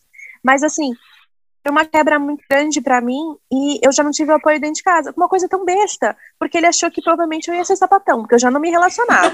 Eu já não queria, né? Já não queria casar. Não queria ter filho, ainda via futebol. Meu Deus, é eu sapatão. sou a própria Maria João. Já pode pegar a carteirinha. Ela deu um trauma, né? Pegar a Scania. posso pegar a Scania e sair aí fazendo entrega pelo país. Então, assim, para mim foi muito difícil e começou dentro de casa. Então é muito doido essa questão de apoio, porque eu nunca me senti apoiada. Mas, e não, não só pelo lado do meu pai, eu também senti muito isso da questão da minha mãe, mas a minha mãe sempre me falou, ela não me mostrou como e nem soube apoiar efetivamente essa ideia, mas ela sempre disse, porque a minha mãe dependia. Então ela sempre disse pra gente: nunca, nunca dependam de homem, nunca. Ela dependia a gente não poderia seguir isso. Então, assim, ela dependia, ela sabia, na, ela sentia na pele o que era dependência e ela falava, eu não quero isso para vocês. Então, a gente estava olhando, a gente estava com um espelho. E só que, efetivamente, ela nunca conseguiu apoiar ideias que fugissem disso, né? Porque ela era dependente. Então, como que ela vai pagar um curso? Como que ela vai apoiar de formas efetivas, né? Não que não seja a ideia não seja uma forma efetiva, mas ela não é concreta. Então, para você tentar evoluir uma ideia sem apoio, ela é muito difícil. Ela funciona, ela tem que ser plantada, mas ela tem regada. Então, é muito complicado isso. E esse negócio dos pais, eu, eu fico muito triste, porque era, era, o meu, era o meu herói. E aí, ele não conseguiu suprir as necessidades que eu tinha dele como pai. Aquilo é muito triste, porque eu sei que muitos dos meus problemas vieram dali. E teoricamente a gente aprende que os, que os pais é para isso, né? Eles estão ali para proteger a gente, para evitar todo o sofrimento. É e, e, infelizmente eles acabam nos causando muito sofrimento. Eu sei, uhum. não estou julgando, porque não vem com manual de instrução. Uma coisa que eu aprendi com uma amiga minha que mudou muito a minha relação, principalmente com a minha mãe, é que ela fala assim: quando a gente vira mãe, a gente não sobe no pedestal e vira santo. A gente ainda é uma pessoa Uhum. A gente ainda está com as vontades, com os problemas a resolver, e agora triplicou a responsabilidade. Então não fica mais fácil. E a gente não fica isento de errar. Muito pelo contrário, a gente fica mais escancarado ainda para errar. A gente vai ser mais apontado agora, porque a gente tem na nossa cabeça que a gente é um exemplo, mas a gente é só humano. Então é muito complicado essa parte. Isso mudou totalmente a minha relação com a minha mãe. E hoje a gente se dá muito bem, Claro, hoje ela consegue olhar para mim e não falar falta o seu neto para mim. Ela consegue, ela consegue não esperar que eu case. Muito pelo contrário, se eu começo a namorar, ela fica com ciúme e ela estranha. Então, então, assim, tem muita coisa ali que foi mudando e foi construída. E eu acho que a mãe, ela tende a correr mais atrás do prejuízo, né? Então, a minha uhum. mãe correu atrás do prejuízo da nossa relação, mudou bastante. A gente, nossa, a gente é muito mais amiga hoje. E o meu pai, ele não correu atrás disso. E meu pai faleceu, a gente não conseguiu consertar um monte de coisa. Claro que a gente acabou consertando algumas, porque eu tive que cuidar dele quando ele estava doente. Então a gente conseguiu regular algumas coisas. E eu lembro da coisa mais importante que meu pai me falou até hoje. E é muito, para mim é um pouco egoísta da parte dele, porque foi relacionada a ele, mas ainda assim é uma das coisas mais importantes que eu ouvi, porque ele precisava de muitos cuidados. Eu era eu sou uma pessoa muito dura. É, comigo e com o outro também. Eu sei disso dentro da ciência. Eu exigia muito dele, porque eu sabia que ele tinha que fazer. E não é porque eu, eu maltratava ou nada do tipo, mas eu exigia. Se ele andava, por que, que eu vou dar uma cadeira de roda para ele? Ele tem que continuar andando. Nossa, então a gente chegava. É, eu tô pensando nisso. Nossa, a gente chegou chegava no tratamento dele. a gente chegava no tratamento dele, o pessoal vinha de cadeira de rodas para ele descer da van. Eu falava: não, gente, ele, ele anda, ele vai descer no tempo dele, mas ele vai descer. Então, eu tentava dar o máximo de independência para ele possível. E aí eu lembro que um pouco antes de Sim. falecer, ele me falou emocionado. Ele falou assim para mim: Tamires, você tá muito bem de mim. Ninguém poderia cuidar melhor. Foi o único elogio que eu recebi na vida inteira dele. Então, isso, é, e foi relacionado a ele. Então, assim, existe um egoísmo que eu fiz para ele. Então, ele ainda assim reconheceu algo que eu fiz para ele, mas ele reconheceu. Então, assim, foi foi muito, foi acho que o que me salvou muito depois que ele faleceu, porque eu sei o quanto eu fui dura com ele, o quanto as pessoas me julgaram, do jeito que eu tratei ele, e ter recebido esse elogio dele, mano, mudou minha relação completamente com os nossos últimos momentos. Não por isso que eu falo, sempre, gente, sempre dá para reparar as coisas. Sempre dá para reparar as coisas. A única coisa que não se repara é a morte. Enquanto a vida, você tem que correr atrás. Porque, assim, às vezes você não vai consertar um jarro que caiu e quebrou. Mas o fato de você se importar com aquele jarro e querer remendar ele já muda. É, é, a diferença em reparar as coisas. E esse, esse negócio não é só a mulher que tem que fazer. Então, o homem ele tem que aprender sobre isso, sobre é. reparação. E não só histórica que a gente brinca. É uma reparação no geral. Quando a gente se importa, quando nós seres humanos nos importamos com as coisas, a gente tem que deixar isso claro. Porque é o que a Elaine falou: ninguém tem bola de cristal, então a gente não consegue saber se está acertando. Gente, vezes, uhum. não, é, não é que a gente necessite 100% da aprovação alheia, mas às vezes a gente só está perdido tentando acertar. E quando alguém fala que a gente está no caminho certo, não é sobre o apoio dele, é sobre um incentivo que às vezes é um, é um terceiro, que para você não é ninguém, mas ele valida algo que você está fazendo, pensando, sentindo. Validar sentimentos, tanto femininos como masculinos, eles são extremamente necessários, extremamente necessários. Porque a gente vive num mundo onde tu, tudo é visual. Então, assim, se a pessoa aparece bem, ela tá bem. Mas quando a gente vai cavar, a pessoa tá na merda e a gente não percebe. Eu, pelo menos, não gosto de não perceber as coisas, tanto que eu sou muito observadora. Então, eu percebo tudo, até tensão sexual entre as pessoas. eu também percebo tudo. Eu, assim, Nossa, eu, eu, acho, eu, eu acho você muito parecida comigo. É, é, impressionante como as suas palavras, as coisas que você faz, a sua ação, é, parece com o que eu faço, muito, muito mesmo. É, teve duas coisas que você falou que, foi, que eu achei assim, eu tenho que falar sobre isso. Tipo, gente, como é que não ensinaram as mulheres gastar o dinheiro de homem que acha que elas não podem trabalhar, que elas têm que depender dele? Nossa, total. Como pode? Como é que não ensinaram isso? Eu aprendi bonitinho. Quando meu marido falou assim, é, você não precisa trabalhar, ele, tá bom, me dá um cartão. Ele me deu o cartão. Só que ele pensava que no final do. Você usa a Do, então, no final do mês, ele ia ter um gasto ali de um arroz, de um feijão, de uma coisa. Gente, eu gastava dois, três mil. E isso faz anos, né, Elaine? Era dois, três mil, gente. Era. É, eu ia comprar um par de sapato, eu comprava três par de sapato. Porque se eu estivesse trabalhando, era isso que eu ia comprar para mim. Eu ia comprar uma roupa para a Elaine, eu comprava cinco, seis, eu não queria nem saber. Eu chegava, tão cheia de sacola, assim. E aí, quando ele ia pagar, ele disse, o cartão hoje foi, foi 3 mil só teu. Eu disse, eu não preciso trabalhar, mas tu pode me, me bancar, tu vai me bancar do jeito que eu gosto. Então, é, tem que ensinar as mulheres a ser bancada. Não é? Tem que ensinar as mulheres a ser bancada. Não é assim o, o, o filho da puta dizer assim: você não pode trabalhar, porque essa história deles dizer que a gente não precisa trabalhar é para a gente não ter relações com outras pessoas, não conversar e nem ter ideia das outras pessoas, não ouvir a ideia dos outros. É. Não é dos homens que eles têm medo, é das outras mulheres que eles têm medo. Ah, total. É da opinião das outras mulheres. Então, cara, tu não quer que eu tenha a opinião de alguém, então tu vai pagar bonitinho. E ainda vai ouvir opinião. E ainda vai ouvir a opinião do mesmo jeito, porque eu nasci cheia das opiniões. Então, assim, eu acho que hoje ele se arrepende daqueles mil que ele perdeu lá atrás. Que isso não vai voltar mais. Não vai voltar mais. Parece que já tinha te colocado para trabalhar, tinha até assinado a tua carteira. Opa! Tinha mesmo, tinha mesmo, tinha mesmo. Então, é bem assim, porque assim, os homens se acostumam com aquela mulher que ele fala assim: você não precisa trabalhar.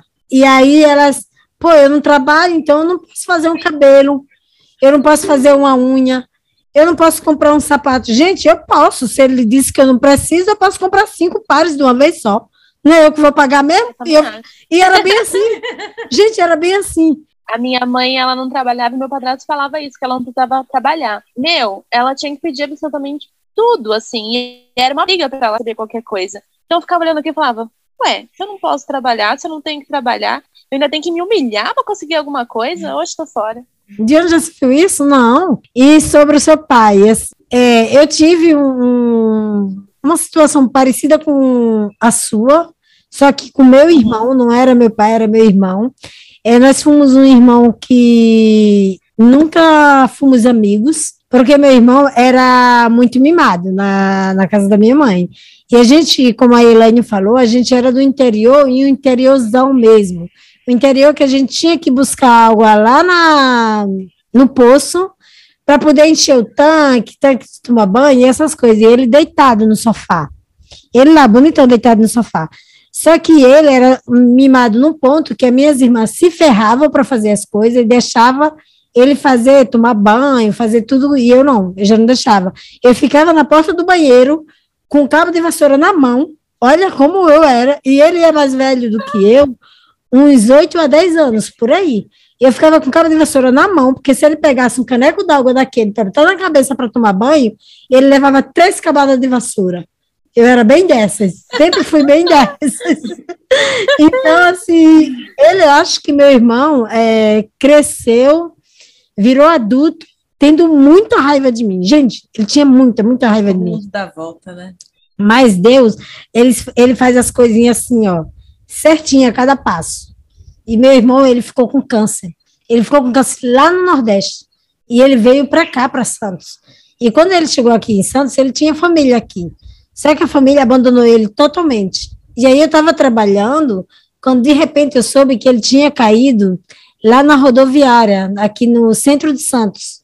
E aí eu larguei o trabalho, fui até lá e levei ele para o socorro, porque eu cheguei antes que o SAMU chegasse. E depois que eu tirei ele de lá, já levei ele direto para minha casa. Eu peguei as crianças, coloquei tudo no meu quarto e deixei um quarto só para ele, mas também dei um, deixei um quarto para ele de luxo, com aquela protona, uma cama só para ele, um guarda-roupa para ele, tudo só para ele, só para ele.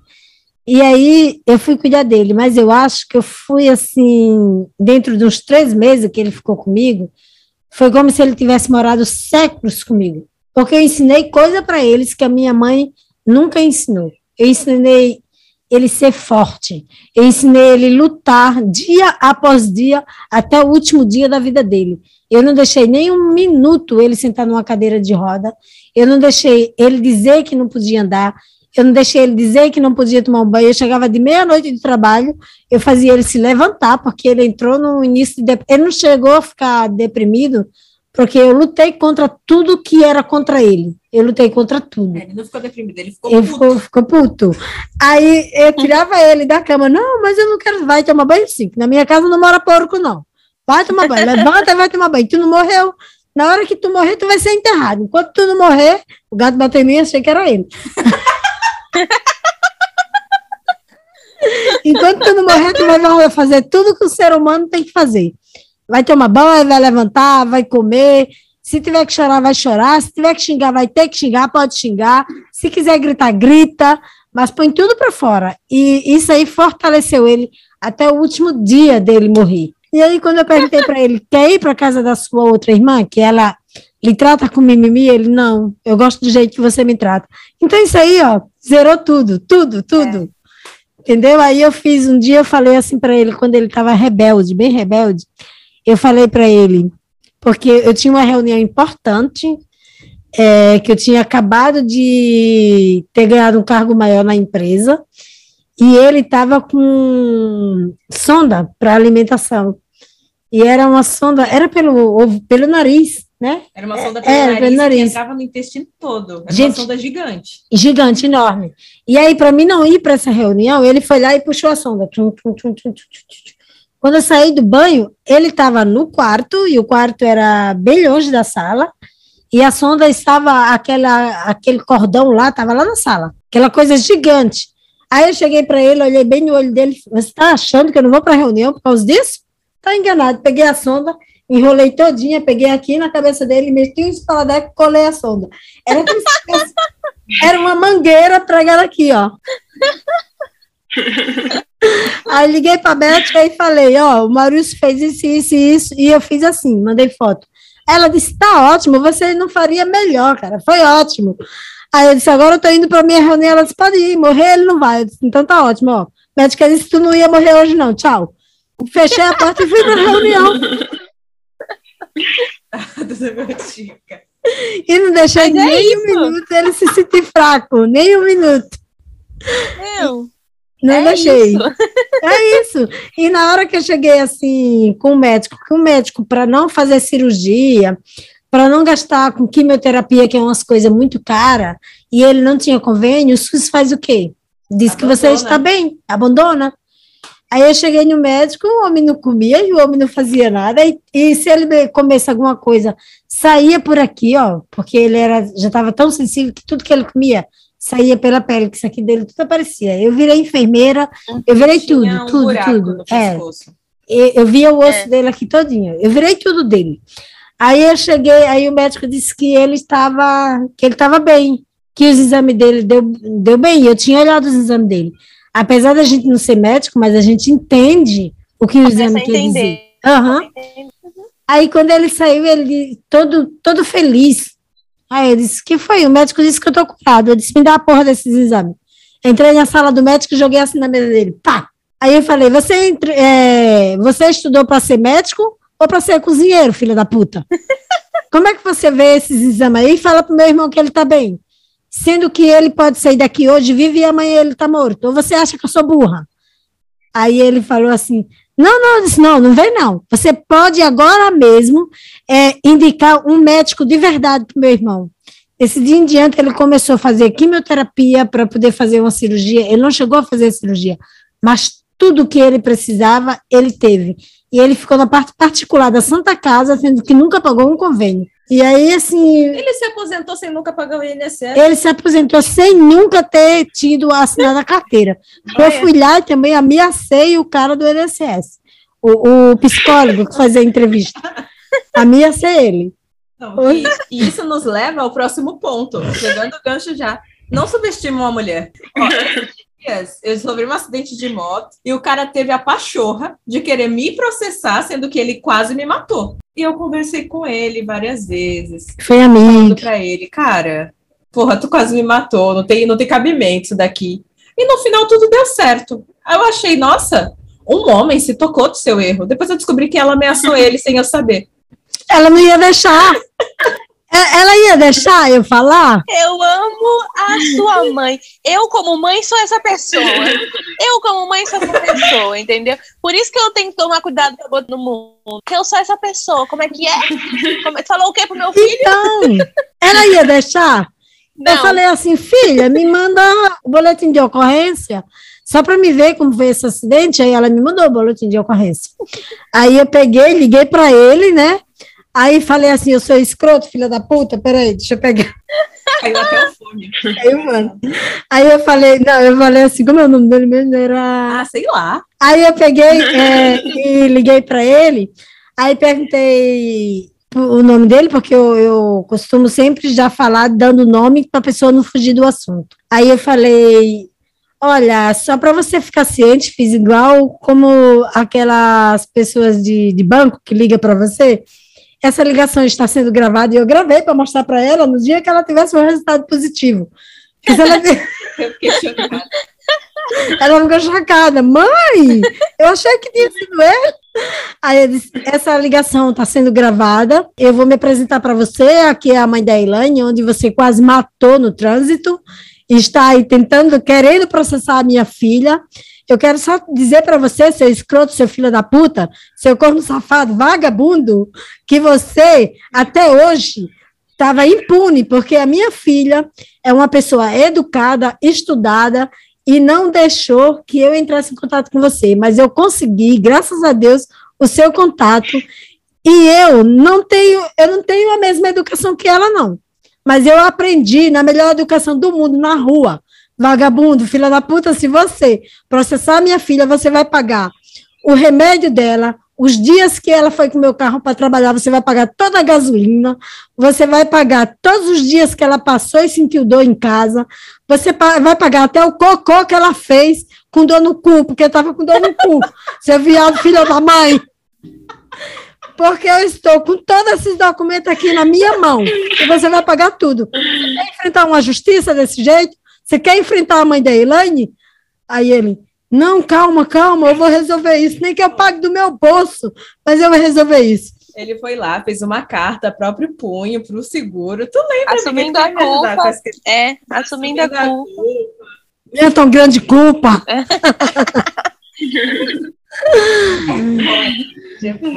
Ai, gente, eu sendo mãe seria exatamente assim, como eu me reconheço nesses, nessas horas. Aí quando ela mandou, mãe, deu tudo certo, eu digo, vou te mandar uma, ela, uma então, gravação. Filho, ficar feliz, ela, então, filha. Nossa, eu, eu, já ia fazer diferente. Eu acho que eu ia guardar para mim, mas ia guardar o arquivo. Aí lá no futuro, acho que meu filho ia achar e falar: mãe, o que, que é isso? Eu ia falar: meu Deus. eu, eu, eu posso explicar, filho. Não, falei bem, eu falei quase isso, com essas palavras. Vou te mandar aqui uma gravação, mas você vai ficar uns dias horrorizada, não vai querer me ver, mas tudo bem, eu vou te mandar assim mesmo, tá bom? Ah, minha mãe, gente, é muito louca. Ó, a gente, assim, na última vez que meu pai saiu da empresa, ele resolveu que ia comprar uma TV. E aí ele foi, tipo, ah, eu vou comprar a TV.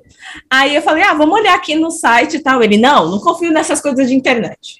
Aí foi na cidade. Voltou para casa com o rabinho entre as pernas. Vamos comprar pela internet? Já que você fala que é bom, que funciona, vamos comprar. Aí a gente comprou por dois mil abaixo do que estava na loja. Uma puta TV, sabe? Uma puta TV. Aí depois que a TV estava instalada bonitinha, eu vi que tinha um arranhão na tela. E aí eu já fui falar com meu pai meio com medo, porque eu falei para ele que internet funciona, né? Aí expliquei lá para ele, ele ficou, ele ficou puto. Mas aí falei, não, calma, a gente pede para trocar. Aí eu pedi para trocar. Aí o cara veio buscar a TV sem a TV nova, que eles primeiro iam levar a velha para depois trazer a nova. Aí meu pai não confiou e falou: não, vocês não vão levar a TV enquanto não trouxer a nova. Aí o cara foi embora. Depois, outro cara trouxe a TV nova para trocar. E aí ele falou: tá, você vai levar a velha? Ele: não, minha ordem é só trazer a nova. Você fica na sua, é gravando e brigando com a gata. Fica na sua aí.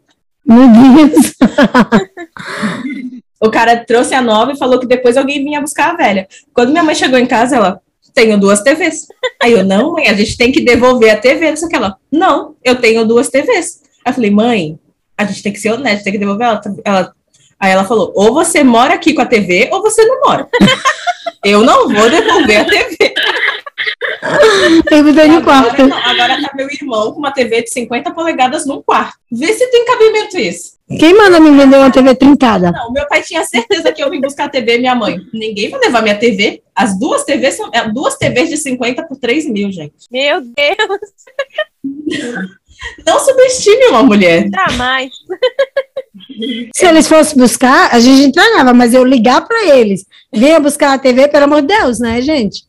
Pelo é. amor de Deus. Nunca vieram buscar. Não dá. E outra, já não buscar. Claro, porque eles, eh, a gente tinha que ligar para agendar para eles irem buscar. Gente, tem lógica isso? Não tem lógica isso. Que que é isso? Não. Fina.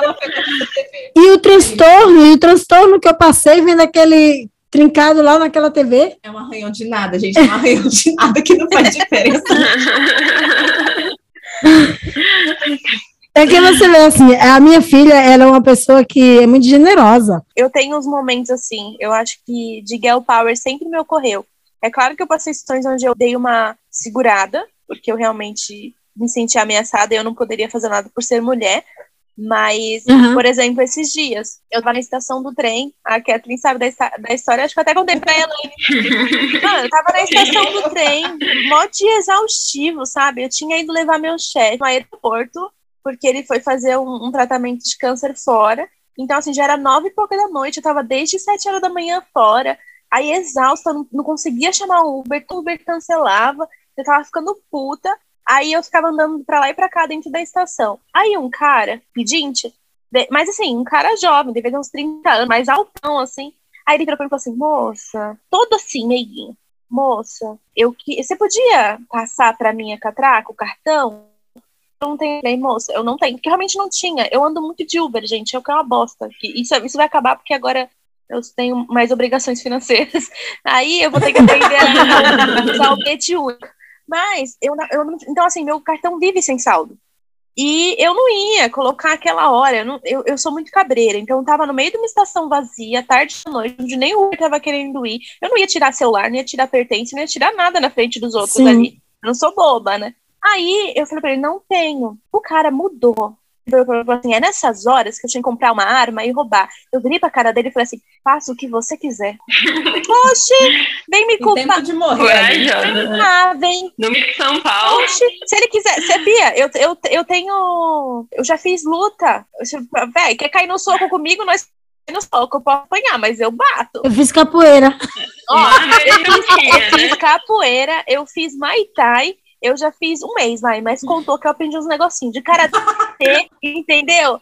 Eu, eu, eu tô ligada. Eu, e outra, a gente já tem o ódio, né? O Ariano já tem o ódio.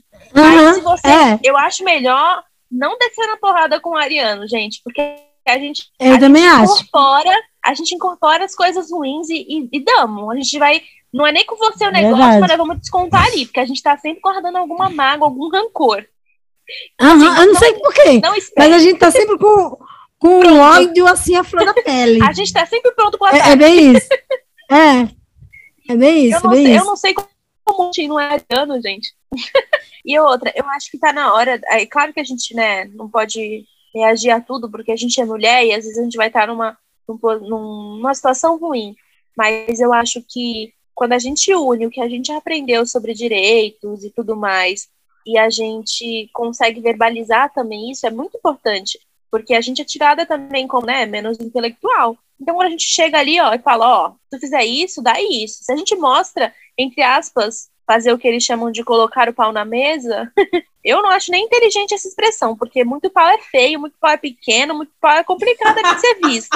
Então, Tem uns assim, que nem pau tem, pequenininho, porque você não vai botar o pau na mesa. exatamente, Pelo amor de eu Deus. acho- Eu acho que botar o pau Ah. na mesa é uma, é uma expressão assim que ele não valoriza o homem. Ele pode, inclusive, denegrir a imagem do homem. Então, assim, gente, não põe o pau na Uhum. mesa. Eu acho que eu acho que o inteligente é vir assim, vir armada. Então, a mulher, ela não, ela não deve, hoje em dia, ela, ela se armou de muita informação, graças a Deus. Ela, ela tá buscando mais recursos para se proteger, porque a gente é atacada a qualquer momento. Eu já, já recebi assédio em vários lugares, em transporte público, no meu peito. Eu não uso decote para você, mas por conta de já ter sido assediada. Eu, eu tinha 14 anos, eu tava voltando da educação física. Eu levei um tapa na bunda de um cara. Então, assim, eu já passei por situações onde eu sei que existe um risco e eu, eu realmente, para essas coisas, eu, eu paraliso, eu não consigo reagir. Uhum. Então, eu acho que quanto mais a gente tem informação, quanto mais a gente tem coragem de ver, não, pera, se der brecha para isso,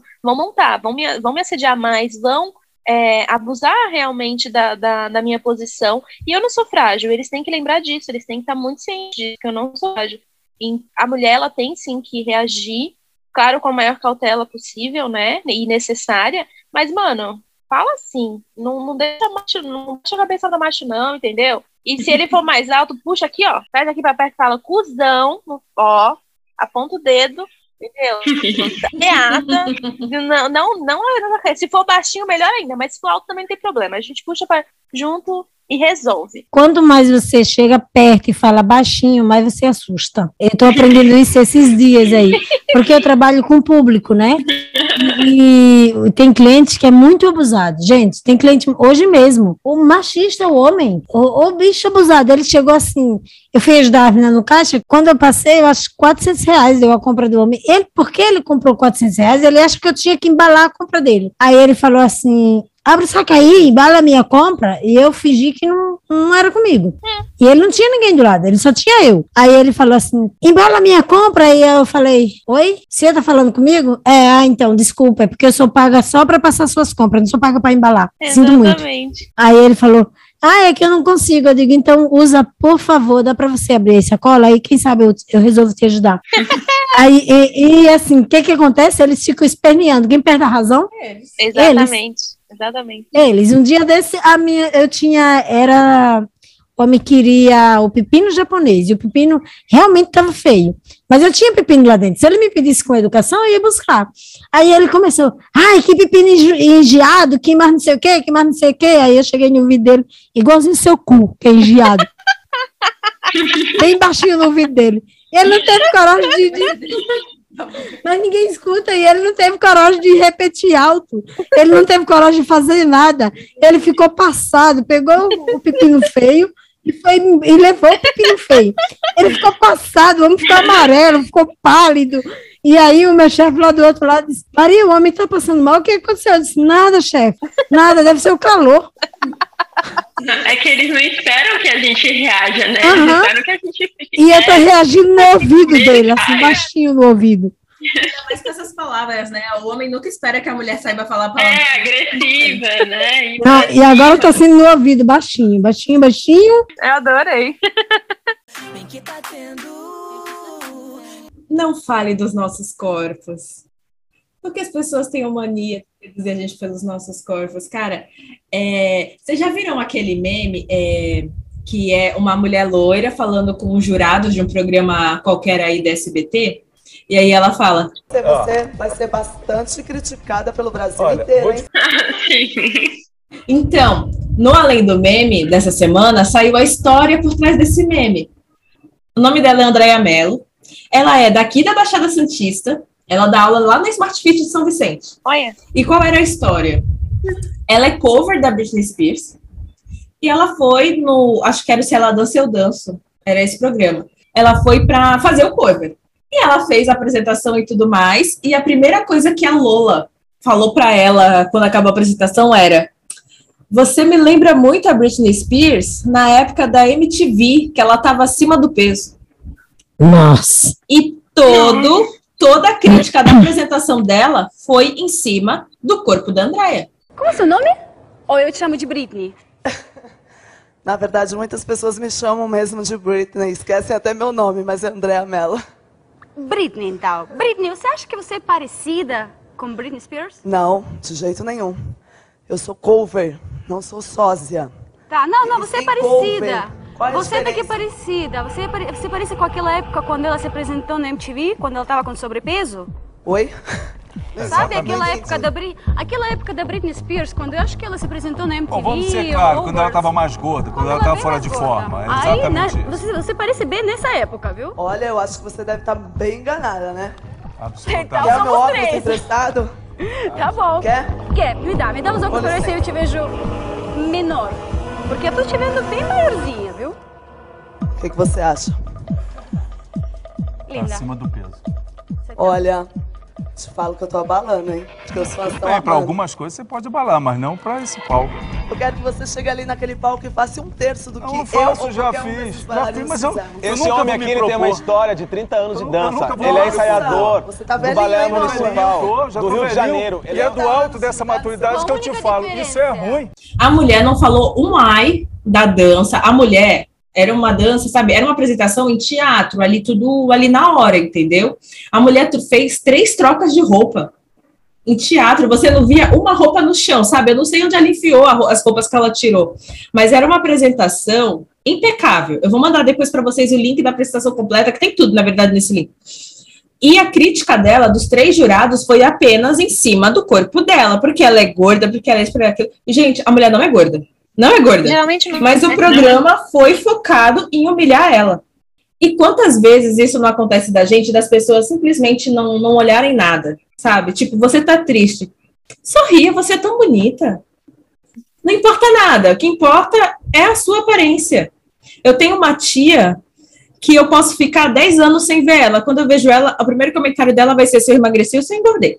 Porque é a única coisa que ela repara. Ela não pergunta se eu tô bem, se eu tô empregada, como tá minha vida, não pergunta nada. Ela nem me pergunta se tô gorda ou magra, né? Ela já me dá ali o meu diagnóstico já. O diagnóstico, é. E se, e se, e se eu tiver gorda, ela ainda me dá um conselho. E ela não é magra. Ela não é magra, é. E a filha, a filha dela também não. E eu acho assim, que ela deve acabar com a autoestima da menina, viu? Deve. Porque quando eu elogiei a menina, ela não se achou que ela merecia aquele elogio. A gente fez. Minha mãe vende lingerie. E a gente, esses dias, fez um ensaio com as peças para dar uma bombada, assim, na loja, né? Minha prima morreu de vergonha para fazer as fotos. Morreu de vergonha. E, gente, ela ficou linda. A gente só não vai usar as fotos dela porque ela implorou. Mas ela ficou linda. E não, é engraçado que, tipo assim, ela tá acima do peso, ela se acha gorda, mas a gente tava num ambiente tão acolhedor que do nada a menina tava andando aí pra cima e pra baixo de calcinha e sutiã pela É, que ela casa, não ia tirar um foto, fotógrafo né? homem. E ela cagou. Porque ela tava, sabe, num ambiente gostoso. É. legal quando a gente é vista sem e olha um pouco mais do que o nosso corpo, sabe? E ela tava ali completamente exposta, só de calcinha e sutiã, e ela tava se sentindo bem, porque não, a gente não tava julgando isso. Não era esse o ponto, entendeu? Mas as pessoas querem julgar o nosso corpo acima de qualquer coisa. E muitas vezes a gente tá magra por estar com depressão, por estar com ansiedade, por estar passando por problemas financeiros. Por doença, lá, né? Não por é saúde? A, a mãe dela mesmo, né? Tá Deu uma emagrecida É. porque tava com diabetes. É. Essa questão de peso, nossa, essa questão de peso pra mim é uma luta desde os meus 13 anos. Então, vão ser 15 anos que eu tenho esse- essas questões de, de peso. Então, pra mim, eu não, não vou nem falar sobre, eu só vou falar assim. Até porque eu, eu tô no momento em tratamento, pra vocês terem noção como é tão pesado pra mim. Então, eu tô endócrino, e nutricionista e psicólogo. E são questões extremamente pesadas para eu não sabia lidar de forma saudável sem isso. E eu escolhi lidar de forma saudável, apesar de ser a forma mais difícil. Não adianta, às vezes a pessoa fala assim: ah, que é um peido para quem já tá cagado.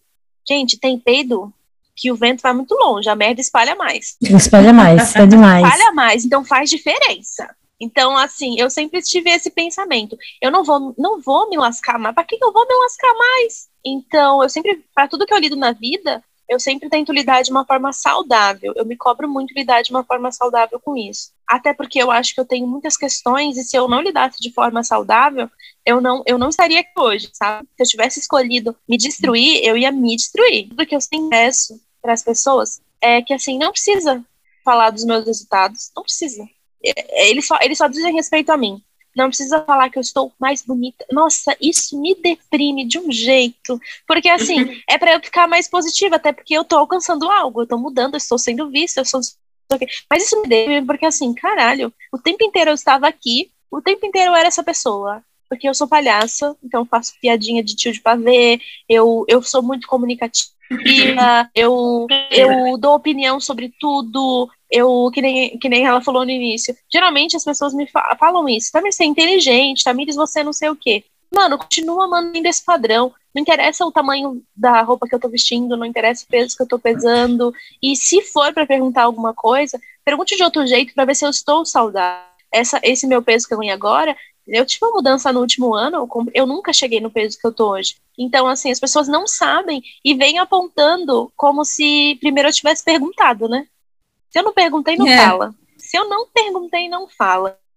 Chegar, Não você, fala, você é viu que eu emagreci? Você viu que eu engordei? Você viu não sei o quê? Aí eu vou querer falar sobre. Agora, se eu não perguntei, guarda pra você. Guarda pra você, porque não, não me interessa saber. Eu- o que eu peço para as pessoas é esse senso, porque, gente, é muito, muito difícil, real. A gente já, já tem vários outros problemas profissionais por ser mulher mesmo. para ser validada e tudo mais. E aí você só ter o seu estereótipo, só ter a sua imagem validada é muito doloroso, porque a gente eu não, nunca batalhei por isso. Eu nunca batalhei pela minha imagem. Por isso que eu sou tão largada, né? Parece a, a moça do meu trabalho hoje não sabia que eu, que eu tenho a idade que eu tenho. Ela falou: "Nossa, Falei, meu Deus, tô tão acabada assim, mulher. É, eu sei que tem gente na minha idade com filho que tá com um corpo melhor do que eu, tem gente mais velha que tem um corpo melhor do que eu. Põe no currículo delas, então, que elas têm um ótimo corpo. Porque não, não me interessa, entendeu? Não me acredita. não é sobre isso. Minha, minha irmã que participava de um grupo de mãe, né? Aí eles falavam isso. Ai, mas como assim seu filho tá andando só agora? Meu filho andou com oito meses. Aí respondiam sempre para elas: parabéns, põe no currículo. Vai responder o quê, né? Vai responder o quê para essas pessoas? Então, assim, não tirem nada, nada, nada, nenhum mérito de inteligência, nenhum mérito de, de coisa, porque isso é autoestima. É verdade. E não é só sobre a imagem e a autoestima. A gente, eu, pelo menos, adoro me sentir inteligente. Eu adoro me sentir. Porque para mim não é só a imagem. Para mim, se você me falar que eu sou linda, mas que eu sou uma porta, fudeu. Para mim não, não adianta. Não alcançou Uhum. o objetivo que eu tenho. Porque eu não foco só nisso. Eu sei que a gente tem que focar na imagem por N razões. Porque também imagem, é, ela lembra desleixo, que desleixo pode te passar uma imagem ruim num trabalho. Pode, assim, gera muita coisa. Mas, mas nunca é sobre isso. Nunca é sobre uma personalidade. É sempre sobre Ai, nossa, coitada, coitada, pra ela deve ser difícil, não arruma um homem, ainda mais a gente que é solteira, né? Fudeu. Aí lascou. Se eu É. tivesse namorando, no máximo eles iam falar, né, o, o, o clássico, quem tá comendo não tá reclamando. Mas, nem isso eu posso responder. Mas aí é aquilo, né? Se você tá acima do peso, não vai arranjar namorado. Se você tem namorado, você vai perder o namorado. Nunca tá bom. Exatamente. Então, assim, a gente tem sempre que estar andando na linha ali da balança para poder ser aceita e outra, ser bonita. Gente, beleza é um bagulho. Já, já falou, talvez, se eu estiver errado, me, me corrijam. Vinícius de Moraes. A beleza está nos olhos de quem vê. E é real, porque tem gente linda que eu acho feia. Não é verdade. Mas, gente, eu acho que, eu vou dizer mais uma vez, eu acho que a minha cabeça é de hoje, não é do passado. Na minha família, eu sempre fui uma pessoa que eu nunca tive padrões de beleza, de, de corpo, essas coisas. Eu nunca fui é, padrão modelo. E as minhas irmãs, é, elas têm realmente corpo de negra, aquele corpo bonito, perna, cintura, bunda. E eu não, eu acho que a única coisa que eu sempre tive muito foi peito. Uhum. Porque bunda, perna, cintura fina, eu nunca tive. Cabelo liso, nossa, então nunca tive. Nunca alisei também. É, nunca alisei também. Esse fato de eu ter tudo isso e mesmo assim eu me amar do jeito que eu sou, fez eu não ter amigos. Fez eu não ter amigas. Porque as minhas amigas, as minhas amigas não, amiga das minhas irmãs, que elas faziam rodinha de conversa. Só que eu nunca fiz parte da rodinha de conversa delas, pelo fato de eu me aceitar do jeito que eu sou. Uma coisa que eu vi que eu digo, nós duas se parecem muito, nesse fato aí, nós duas não se parecemos. Porque é, a gente não se pareceu aí. Não. Porque, assim, eu sempre fui cobrada, tipo, até um dia desse, eu fui cobrada, alisa esse cabelo, Maria, e que não sei o quê. Dia de hoje? É, é, é, dia de hoje, Meu não, gente, Deus. mas toma. Eu mando uma tão forte que aquela pessoa toma no cu sem. sem eu, eu falo para ela, sem vaselina. Eu, eu falar isso. Porque, assim, eu nunca alisei meu cabelo, meu cabelo nunca foi alisado. Eu acho que a autoestima do cabelo da Ilândia veio de mim, porque, assim, nunca alisei, nunca incentivei ela a alisar. E sempre que alguém na escola dizia para ela sobre o cabelo dela, eu dizia: essa pessoa está com inveja, minha filha, da sua beleza. Tá. E eu sempre tratei as pessoas dessa forma. Quando a pessoa vinha tentando me botar para baixo, eu dava uma rasteira que ela não conseguia se levantar. Porque falava assim: Nossa, Maria, eu não sei porquê, é, tuas irmãs tudo tem um corpo lindo, e tu, eu digo, tu o quê? Eu sou linda, gostosa, bonita do jeito que eu sou, com cabelo, com corpo, eu me aceito do jeito que eu sou. E você que se dane-se, você morre de inveja de mim, de eu ser desse jeito, que você acha que eu não sou bonita, e eu não tô nem aí. Eu digo, minha filha, eu falava para ela, minha filha, preste atenção, eu namoro um menino de São Paulo, e vocês namoram esses meninos, não me desfazendo dos meninos, Mas você namora essas pessoas que chegam tudo sujo de tina de cana. e eu namoro um menino de São Paulo. Pelo telefone, você não sabe nem o que é telefone, porque eu morava em Natal e usava o telefone da minha patroa, que eu não tinha telefone também. Né? E aí, um dia, que eu fiquei um tempo, é, tipo, dei um tempo pro namorado de São Paulo, que hoje é meu marido, é, de repente um menino que todas elas queriam, um menino que era caminhoneiro, que para lá, quem era caminhoneiro na época era cheio da grana, né? No meio delas, tudo se oferecendo, ele veio me pedir um namoro. E eu não queria namorar ele, mas quando eu soube que todas elas eram doidas por ele, eu fiquei um mês com ele só para mostrar para elas quem mandava no pedaço. Eu já fiz isso. Eu já fiz isso. Já fez isso? Já tá aí. E aí, um dia chegou uma. E elas, elas se acham lindas, branca. As brancas acham que é, né? Não são É. todas, mas tem branca, do cabelo lourinho mesmo, olho castanho. Chegou para mim e falou assim: "Co- O que, que você fez para ficar com ele? Eu digo: Primeiro, nunca dei para ele. Segundo, nunca andei atrás dele. Então, talvez essa seja a diferença. Ele que vai até Natal, ele vai me buscar de carro em Natal, gente. Aí elas, nossa, mas como assim? Ela disse, ele passou um mês aqui e a gente, todo mundo, gente, todas as minhas amigas se ofereceu para ele. Eu disse, então, aí é a questão. E aí, cadê aqueles padrão de beleza que vocês têm? É, assim, eu sempre fui muito magra por questão genética, né? Magra até demais. Então, meu problema sempre foi esse, porque eu sempre fui muito insegura também em relação a isso. Até hoje eu sou, né? Mas E é aí bobagem. A gente vai aprendendo a Gente, lidar. olha o estilo dessa mulher. Fala Ah. sério. Então, é aquelas coisas nossas, da nossa cabeça, né? Aí é foda É, de tirar. sim. Mas assim, a família também nunca ajuda muito, assim, a família em geral, que eu digo, não meus pais. Porque sempre teve cobrança, assim, eu nunca fui vaidosa. Então, cuidar de cabelo, se vestir que nem menininha, passar maquiagem, eu nunca fiz essas coisas. Então era cobrança mais em relação a essa parte, me arrumar.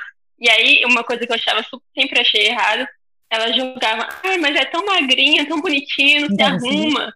Então eu achava isso um absurdo, sabe? Usar o meu peso só porque eu sou magra quer dizer que eu sou bonitinha e eu tenho que estar sempre arrumadinha, parecer uma boneca. E não funcionava. Então a cobrança geralmente era mais essa. E minha mãe também sempre foi muito mais pro meu lado. Então ela nu- nunca me impôs essas coisas. Mas a família em geral, né? E a gente também acaba, às vezes, cobrando vendo tudo isso à nossa volta. No final das contas, não importa o corpo que a gente tenha, sempre tem alguém para meter o bedelho, né? Sim. Sempre. E a pior coisa que eu acho é essa comparação que eles fazem, né? Sim. Sendo que não tem, cada um tem a sua genética, as suas características, não tem como estar comparando essas coisas. Não, e o que eu acho mais legal é porque a Kathleen também, assim como eu, por falta de vaidade na época, ela também ia ser a sapatão da família. É, aí seria a família, porque aí não tem a sapatão da família não sabe. Exatamente, ainda fica uma Ou é, é incógnita. É uma família de sapatão, né? Não, e detalhe, né? Agora que a gente mora junto, então imagina só o que não fala da gente. Agora tá confirmado. Minha tia só faltou me perguntar uma vez, no meu aniversário de 20 anos, Meu eu fiz Deus. uma festinha, né? Assim. E aí eu, minha cor favorita é azul. E aí eu comprei bexiga azul, adoro eu azul. comprei azul com bexiga transparente. E aí, e eu sempre me vesti meio estranho, assim, meio estranho assim, né? Pra minha família. sempre de roupa larga, nunca usei rosa, não gosto de rosa. E aí ela chegou no meu aniversário e me soltou a pergunta: Por que você escolheu azul? Bem assim, sério. E aí eu já saquei na hora, né? Que ela queria saber. e aí eu comecei a rir, porque eu não tive reação. Eu, Ué, é porque é minha cor favorita, ué. Por que eu escolheria azul? Não tem outro motivo. Mas só pra ela me perguntar, não, é lésbica? Só falta isso, só. Tô esperando até hoje essa pergunta, mas ainda Mas não ela veio. vem. Mas vai chegar. Vai chegar. Um dia chega. Ainda mais porque eu nunca namorei, né? Então. E eu nunca levei ninguém em casa. Então é isso.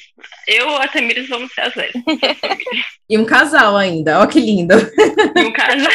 Não, isso é perigoso. O negócio de prima com prima é estranho. É. primo, primo. É. Não, não, pelo amor de Deus. Mas a gente vai chegar com, com os diplomas, com dinheiro, entendeu? Aí a ideia de sapatão, a gente vai ser sapatão legal, pelo menos.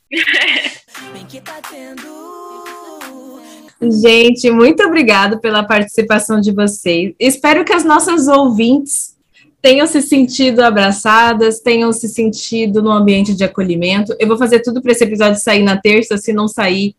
Feliz Dia da Mulher atrasado, porque o nosso dia é todo dia, porque a gente mata um leão por dia para garantir o nosso direito de ser mulher nesse mundo misógino. E se você foi homem e chegou até aqui, ouviu o episódio completo, é porque a sua masculinidade não é frágil. Parabéns, porque um episódio desse para ser ouvido até o final por um homem é uma aprovação. Eu quero, se você for homem, você ouviu até o final, comenta. Eu aguentei até o final e meu pinto não caiu. Estou aqui, ó, forte, continuo sendo, não sou menos homem porque entendi uma mulher. Menina, seus arrobas. O meu arroba é sempre complicado de falar. A Elaine já tá acostumada a colocar aí na descrição. O meu é arroba reicat, rei.cat. mhelena.shopping. É a lojinha dela, gente. Sigam. Sigam Tem a três lojinha. nudes meus lá. Quem quiser, quem nunca me viu sem roupa, quer me ver sem roupa, vai na lojinha da minha mãe, tá lá. A gente tá tendo podcast em todas as redes. Nos mandem e-mail para tatendo.pod.gmail.com, nos apoiem pelo PicPay. E é isso, gente. Até a próxima. Tchau. Tchau.